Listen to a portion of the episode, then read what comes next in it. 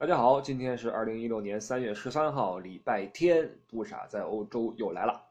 呃，民以食为天啊，不论是中国人还是西方人，呃，一切的前提就是先要吃饱喝足。那今天我们的话题就是，呃，中国人和欧洲人在饭桌上有什么文化差异？我们把它掰开揉碎的看一看啊，看看里边有什么好玩的地方没有。那饮食饮食啊，我们就先从这饮说起吧。不知道大家注意到没有啊？没有这世界上没有哪个国家的人啊，像中国人一样喜欢喝热的东西。呃，酒有热的，茶也是热的，喝水也必须喝热水。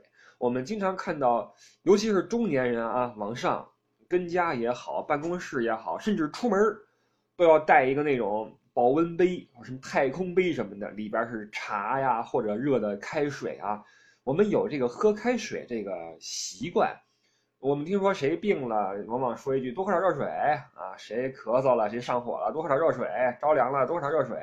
仿佛热水能治百病啊。当然，在我国的传统医学的书籍里面，也是提倡喝热水的。呃，说什么生津止渴呀，什么解热消毒啊，种种。不知道是真是假啊，但是确实是有这种记载。我还见过一本中医的书籍，里边专门介绍了 一个，那有点骗人啊。说那章是这样写的：说这一章我给大家介绍一个灵丹妙药太和汤。这个汤怎么做呢？很容易，您在家里边打一壶水，把它放在火上烧它，烧开了之后呢，不要关火，咕嘟个五分钟，之后把这玩意儿晾凉。OK，一碗上好的太和汤就做成了。你说这您您就直接来句话说白开水有益健康不完了吗？您贫了半天贫出两页纸，告诉说这个太和汤怎么怎么着，结果告告诉说就白开水。不管怎么着啊，反正是咱们中国人有这个呃爱好，觉得开水喝了舒服，久而久之也成了习惯了啊。你来来杯冰水咱们就不适应，但是欧洲人不这样，欧洲人喜欢喝凉的，不仅要凉，而且还要带气儿。在欧洲这边买水的话，很少有人买那种纯净水，那种矿泉水卖的不是很好。他们喜欢把往里边打气儿，打上那个二氧化碳，喝的时候嘴里边有种就像可乐一样哔哩吧啦冒泡那种碳酸这种效果，加上点冰块什么的，觉得这个过瘾。不论什么时候，不论什么年龄，我们看，呃，外边。老头老太太吃饭什么的，经常要的是冰镇饮料什么的，可乐什么的，咣咣往里怼，也没见有怎么着啊。呃，有人说这个可能是体质的区别，谁知道？反正这方面的习惯是不同的。所以来欧洲，如果以后大家来欧洲旅行的话啊，热水是不好找的。建议如果你有这个习惯的话，自己带个烧水壶。当然了，有时候酒店里也有啊，不一定很干净。但是你出门的话，无论如何带个保温杯，就是那种。像个炸弹一样似的那种啊，外边是铝铝亮晶晶的那玩意儿，一过安检给人吓一跳那种东西。那包括有些人喜欢用那种透明的太空杯，里边泡着那种枸杞呀、什么桂圆呐、茶呀之类的。欧洲人一看什么玩意儿，这一锅这草根子、树叶子泡里边，吨吨吨喝倍儿高兴啊！在欧洲的餐馆吃饭要注意啊，热水是没有，基本上是不会给你免费提供的，不像在我们国内。我们中国吃饭，你往那一坐，别管干什么啊，不管是酒吧也好，是餐厅也好，往那一坐，咣咣两杯热水给您送上来，免费续杯。甚至有些餐厅汤粥都是自取的啊。在欧洲没这个资本主义社会，一切都是要钱的，所以这块要注意啊。呃，西方人当然也有热饮啊，比如说咖啡什么的，也有茶，但是这茶跟我们中国茶就不一样，它是那种英式的红茶，一个茶包，呃，是是这么一个情况，呃。酒方面啊，因为饮你说饮料的话，你你除了这种无酒精的之外，还有一些酒水。酒文化东呃中国和西方也是有很大差异的。你比如说欧洲人，呃，首先比如说像法国和意大利，它是红酒的消费大户啊。你往东一些的话，到了德国和捷克这种地方，喝啤酒就很多。但是无论如何是没有人喝白酒的，就不产那玩意儿。他们这所谓的白酒就是那种烧酒，像伏特加也好，什么也好，那种东西叫白酒。但没有我们中国那种粮食酿出来的那种白干啊、茅台啊是没有的。中国人对酒的态度与这个欧洲人截然不同。中国人对待酒，酒是一种文化啊，是当然西方也是，但是中国的中国人眼中的酒呢，它融进了很多的人情，融进了很多的呃事故。你比如说，在中国人的酒桌上面，有很多很多的规矩要讲。你倒满酒之后要先敬谁，啊，那个敬的时候杯子要怎么摆啊？那个呃，什么时候必须一口闷，什么时候必须怎么怎么样，都有说法。欧洲人去了中国，这是肯定是不会的，肯定是不懂的，而且经常被灌的是稀里哗啦的。咱们中国人见面之后，别管怎么着，第一口的话，往往是必须要你你你主做主的人，做东的人，咣叽一口闷了，你不闷就不合适，对吧？按照我们的习俗来讲。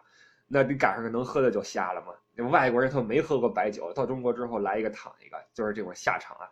在中国的酒桌上面，这种社会的等级观是非常的严格的。你在一个酒桌上，你一眼就能看出谁是领导或者谁是呃长辈。这个酒桌的文化与这种社会等级的划分是完全完全契合的啊，就是这么一种情况。那到西方就不是这样。西方人自古讲的是平等、自由啊！你你在公司里面你是我上司，那是工作时候出来喝酒，你别逗了，我还伺候你，你谁谁伺候谁呀？爷不干啊！就这么想。所以在欧洲的酒桌上面呢，他们的酒文化体现在对酒的这种敬意上面啊。你比如说，他们要在开一瓶红酒之前啊，拿出来，往往那个主人请客啊，在家里边。这个吃差不多了，神秘兮兮的消失了。过一会儿来了啊！今天我给你们开瓶好酒，大家这个目光都投过去，拿拿着酒瓶子啪啪一转，这个是法国什么这个波尔多酒庄、波尔多酒区什么什么庄的那那那年的这个庄的庄园的这个祖先是干什么什么的，跟我们家什么关系？这瓶酒怎么来的？有什么故事？先给你讲一溜够啊！你就讲的非常的生动有趣，因为他们在西方啊，这个。葡萄酒是有一定的宗教意义的啊，你在宗教这个概念里面被当作是基督耶稣的血，那就算你不是教徒，他们对待酒的这种尊敬也是非常的令人感慨的。嗯，我曾经去拜访过一些法国的大的酒区的酒庄啊，嗯，当时那个。给我的印象非常的深刻，大家都在辛勤的劳作，不论你是酒庄的什么人，是是是庄主也好，什么也好，都穿着那种胶鞋在里面一点点的捡那个葡萄汁，非常的对待葡萄非常的认真。所以这体现在他们饮酒的时候啊，也会，呃，先讲故事，之后呢，把酒慢慢给你倒好啊。倒酒这块啊，咱们中国有一个习惯，不管是任何人给你添茶或添酒，咱们会这个敲一下桌子，嘚嘚嘚点下桌子。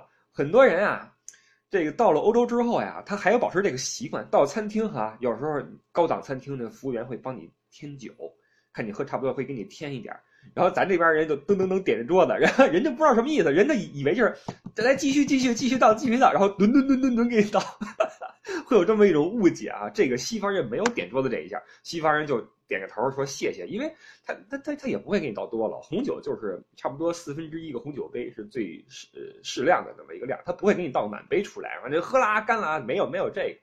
然后西方人在喝酒碰杯的时候有一点要注意啊，就是碰杯的时候我们是喜欢看那个酒杯啊，我们还要在意这酒杯的那个杯沿儿啊是不是比对方，如果对方是长辈或者对方是你领导的话，你要比他低，对吧？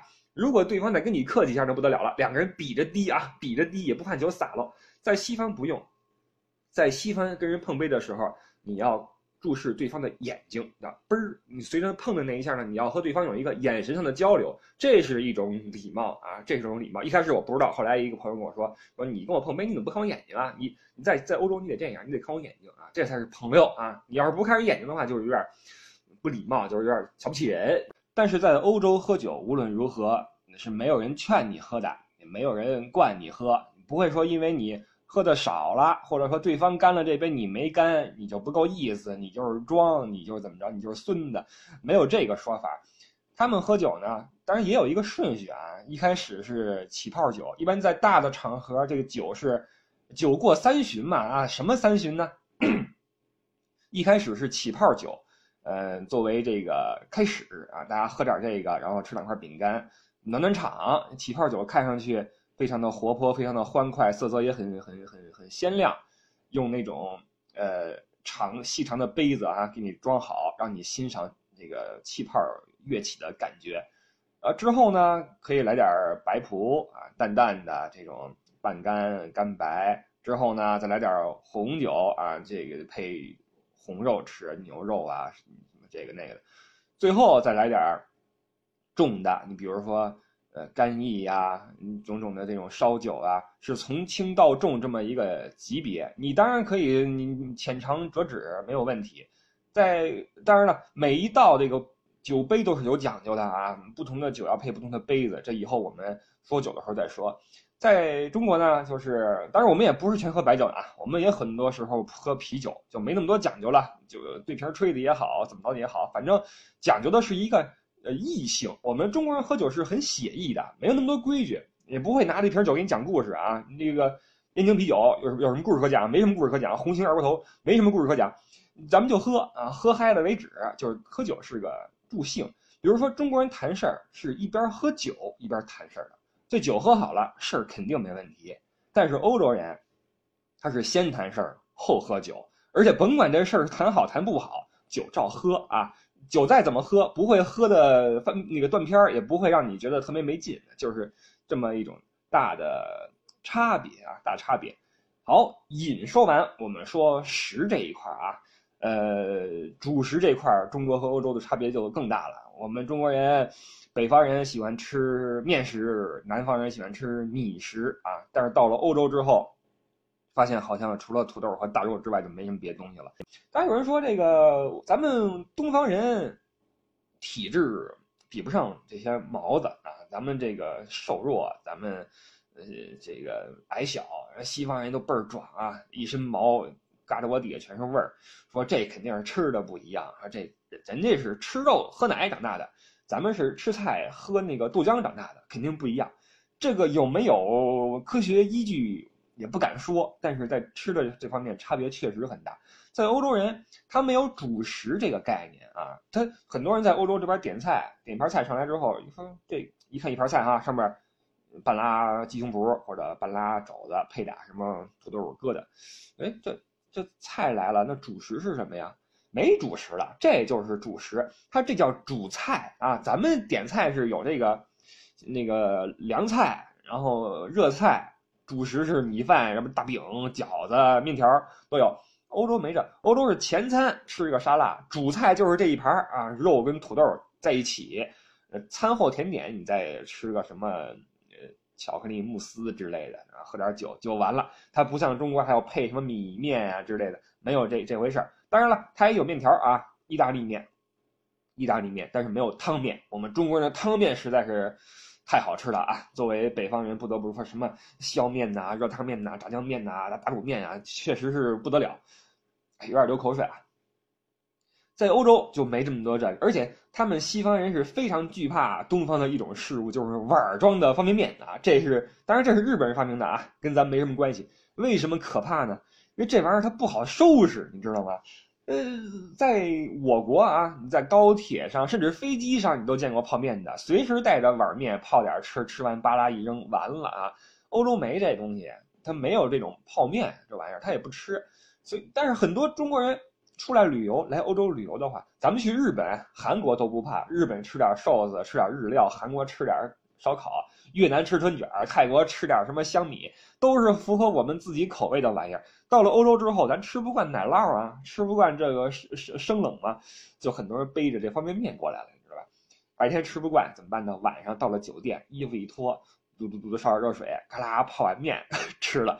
经常啊，把这个房间里、楼道里弄的都是方便面味儿，你知道吧？虽然咱们闻起来是美味，但是。酒店他希望他永远是一股淡淡的那种香料的味道，你知道吧？香那个芬芳的味道。结果一楼一楼到面味儿，你知道吧？更有甚者啊，有些人啊，这个他他带的那碗面碗不好使或怎么样，他把人家的烧水壶都拿来。里边扔上肠，扔上菜，放上调料，搁上面，一一块烧，拿当锅用，你知道吗？导致很多酒店一看这个中国旅行团一来啊，赶紧先收这个 收水壶，要不就拿中文写上说不严禁拿水壶煮面啊，就直直接写出来了。我们中国，我们东方人对待碗面，对待这种汤汤水水的这种的态度是很很有这个需要啊。又收回到前面去了，我们喜欢喝热东西嘛，我们吃饭的时候一定要有点热汤。还有人说。欧洲人他文明，他先进，所以人家不吃内脏，人家怎么怎么着？其实这是不对的啊。呃，欧洲人也穷过，穷的时候没得吃的时候也是什么都吃，什么腰子、什么肚子、什么大肠都吃啊，跟中国一样。现在你去欧洲里边的超市，你一样可以买到这些猪腰子之类的东西，只不过买的人少一些就是了。而且不像我们中国，我们是把这些大肠啊、那肺头啊，都是开发出成了名菜，可以上这大台面的。但是在欧洲现在，虽然你能找到内脏啊，但都已经划分到了这种稀有的特色菜的范畴里面去。你在某个地区，比如说吃一个呃中世纪特色菜，什么什么肚什么的，也不会太好吃啊。但是它还保留这个传统，只不过呢。不是主流，主流都是什么呀？都是什么鸡胸脯、鸭胸脯、鹅胸脯这种东西，猪肘子，这种傻吃傻饱吧，这这个意思啊。那吃饭的时候，除了这个吃喝之外，环境也也很重要，对吧？中国的餐厅，我们说好餐厅啊，一定是人声鼎沸，进去之后里边全都是人，然后热气腾腾，一股声浪袭来。你往那儿一坐，你说话的时候也不得不跟对方大声的喧哗，因为我们吃饭图的是热闹嘛。我们喝酒也是，来来来，干了这一杯啊，一二走，大家一块儿这个喧闹，一起怎么怎么样。在欧洲呢，正相反，欧洲的越好的餐厅越安静。您去米其林餐厅看一看，那里边的人啊不得了，一个个穿的倍儿体面，小西服往边旁边一挂，然后这个这个小羊毛衫啊，倍儿倍儿嘎嘣新，配一领带，哇那个。吃饭的时候，胳膊两只胳膊夹紧紧的夹在身体两侧，然后手里边使着刀叉，在那儿小心翼翼的把那肉从骨头上面刮下来，然后与菜拌一拌，轻轻的、毫无声息的放到嘴里，然后抿着嘴把它咽下去。这是欧洲的饮食的文化啊，一定要安静，一定要优雅。换句话说，就是跟自己较劲。你说你吃个饭还这么累啊，特别的难受。所以你到那个欧洲餐厅吃饭。一定要注意，千万不要发出大的声音，包括你餐具的碰撞的声音，包括你酒杯的这个碰撞的声音，包括你千万别打嗝啊！打嗝你要小心，别呃那一下就完蛋了。包括吃饭的时候吧唧嘴啊，这个是特别致命的一点。我们中国很多时候很多人吃饭，他为了香，在就一直有这个声音。到了欧洲，绝对全餐厅都盯着你啊，绝对是这样的。没有办法，呃，一定要小心，声音要小。我觉得这事儿是这样的啊，并不是说哪个习惯是对的，哪个习惯是错的，这个我们我们不同嘛，我们文化不同，但是入乡随俗是重要的。欧洲人到了中国吃饭，你就别嫌餐厅吵啊，我们就这样，你也别嫌我们喝的多，你爱你爱喝不喝。但是中国人，我们到了欧洲也要适当的遵守，不是遵守，而是留意一下当地的习俗。毕竟让人盯着吃饭，那不是很舒服嘛。当然了，如果您浑然不觉，那是另另一回事儿啊，那就无所谓了。但是在欧洲里边吃饭要安静，包括在你和服务服务员的这种呃沟通中啊，也不一样。咱们一叫服务员，服务员，喊一句，人家过来给你服务。在这边不是的，在这边你一定要等他，因为。这里的服务员哈，服务生啊，欧洲人工贵，一个餐厅经常一两个人照顾一大片人，他不可能随时盯着你，你知道吧？走来走去，他不会的，他要给你下完单，他会去照顾其他的桌，上菜结账，他脑子里有数，你的菜什么时候出来，什么时候给你上。当然了，期间他会用眼眼神环顾一下四周，这个时候，当他和你的眼神有交流的时候。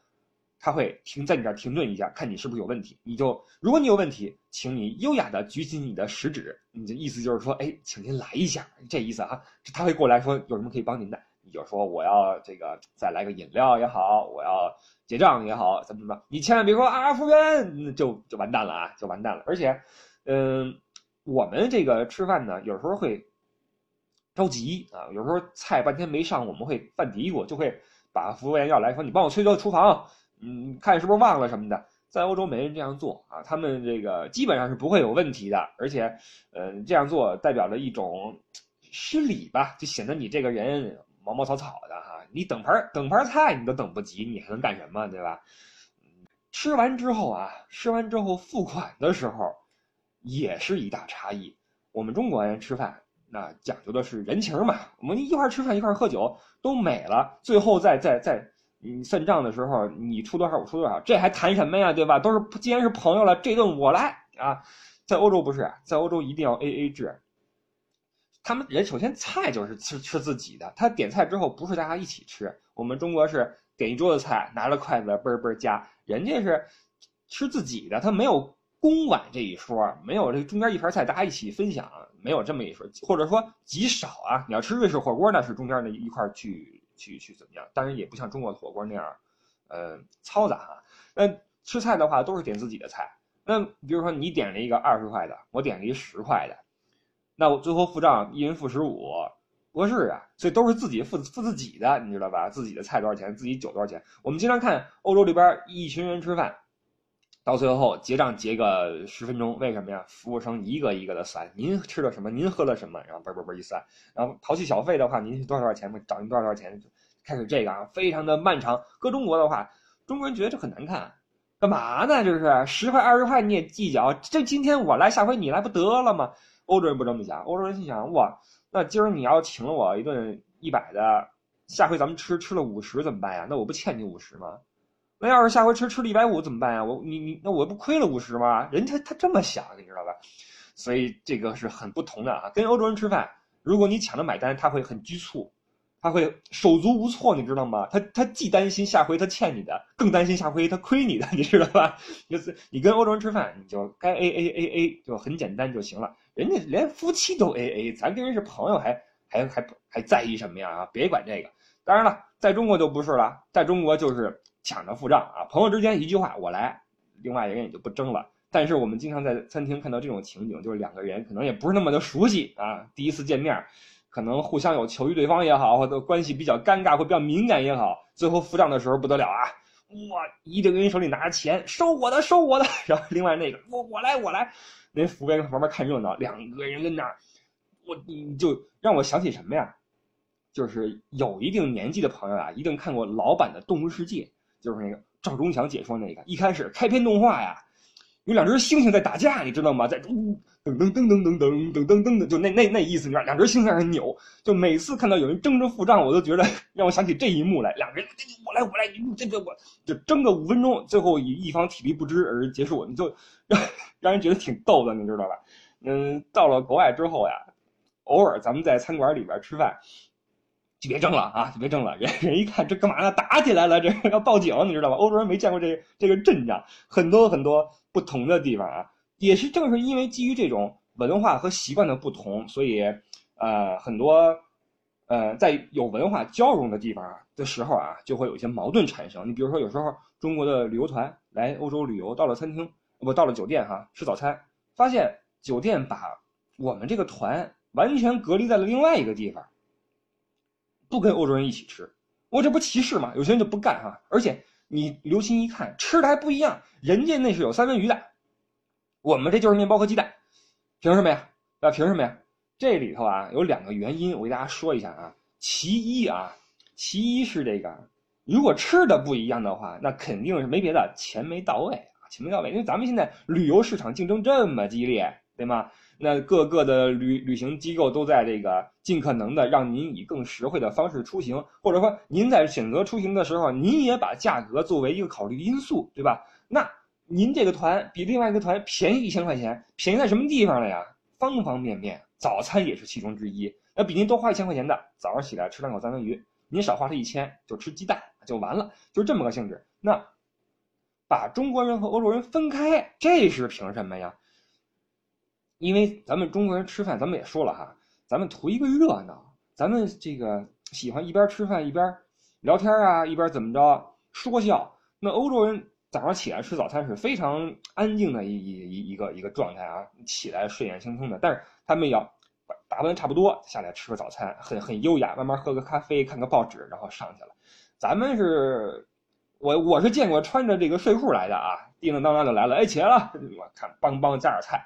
不好吃，把吃一半走了，你知道吗？就是在文化的这个有碰撞的地方啊，酒店也是出于好心，这个把这个两个不同的文化族群隔离开，并没有歧视谁的意思啊。所以以后大家出来旅游碰到这种事儿，不用太敏感，它毕竟是有原因的。但是无论如何，我们到了欧洲或者欧洲人到了中国，都要理解和尝试着遵守当地的习俗去生活，这是让我们的这种文化多元的融合能够顺利进行的一个前提，对吧？所谓融合呢，就是要么顺利，要么不顺利呗。它有融合就有冲突，对吧？如何促进融合、避免冲突，都是我们每一个人自己要注意的事情，好吧？呃，关于中国的和欧洲的饮食大 PK，咱们就说这么多。当然了，这只是一个表面啊。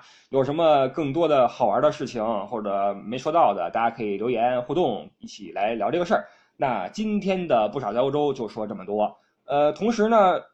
呃，以后每一期的不傻在欧洲都将会在每个周日与各位见面啊，在这儿说一声，就统一时间，统一呃这个日期，呃，希望大家以后能够一如既往的支持这个小节目，好吧？那希望大家这个周末过得愉快，那我们下个周日再见，感谢各位，拜拜。